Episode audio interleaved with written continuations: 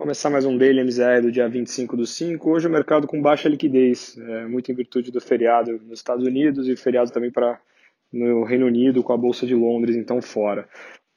No caso do Eurostox, a alta foi de 1,47 hoje, muito puxado pela Bolsa Alemã, subiu quase 3%. Hoje teve um indicador, um dos poucos indicadores que tinha no dia, e mostrou que a confiança dos empresários na Alemanha subiu bastante em maio.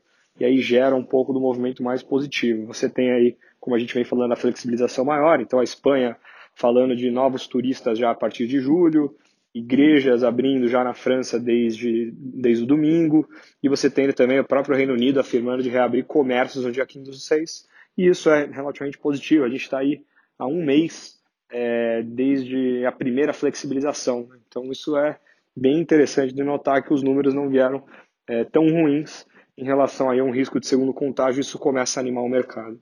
Quando a gente olha no Brasil, como a gente falou na sexta-feira, é, o Brasil teve o vídeo divulgado é, eliminando é, riscos maiores de um processo de impeachment é, no aftermarket. Né? Então, hoje foi um ajuste que os mercados fizeram justamente ali para olhar os ativos, é, seja ativos de juros, câmbio, quem operou fora do after, operou no mercado à vista, operou de fato hoje. Então a bolsa à vista teve um impacto realmente muito alto, e aí, de novo, quando a gente olha no futuro, o futuro subiu apenas 2 para os 86 mil pontos, mas é porque a gente teve uma hora a mais, é, sendo um impacto então muito maior no, no à vista. Hoje o real também apreciou bastante, e hoje os juros caíram bastante também na parte longa. Então, dando um pouco de contexto e um pouco de números aqui ao, ao nosso dia, hoje a bolsa subiu 4,25, 85,600 no à vista, e várias empresas aí, principalmente as empresas que a gente monitora,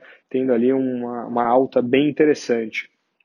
É, quando a gente olha, muito puxado por bancos, o índice, o bancos, por exemplo, Bradesco subiu 7%, é, e-commerce subiu bastante, via varejo subiu 15% hoje no dia, tive o Sabesp também subindo bastante. Bom, o dia foi realmente bem interessante. Os juros aconteceu a mesma coisa, fechou bastante na parte longa, então o prêmio de risco na parte longa fechou e abre a possibilidade, de fato, o mercado começa a enfatizar um pouco mais as chances de um 0,75 na parte curta da curva. Quando a gente olha também o câmbio, como eu tinha falado, o câmbio chegou a bater a mínima é, do mês durante o dia, caindo quase 2%, mas o futuro caiu 1,76, 1,72, desculpa, e ficou por volta de 5,44. É, ainda é importante lembrar que o real, em relação aos pares, ele continua muito descontado. Você compara, por exemplo, no ano, a, a moeda brasileira cai 26% versus, por exemplo, o peso mexicano, em um país emergente, que tem ali problemas estruturais, principalmente em relação à nova política, caindo 16 só no ano. A própria África do Sul caindo 20.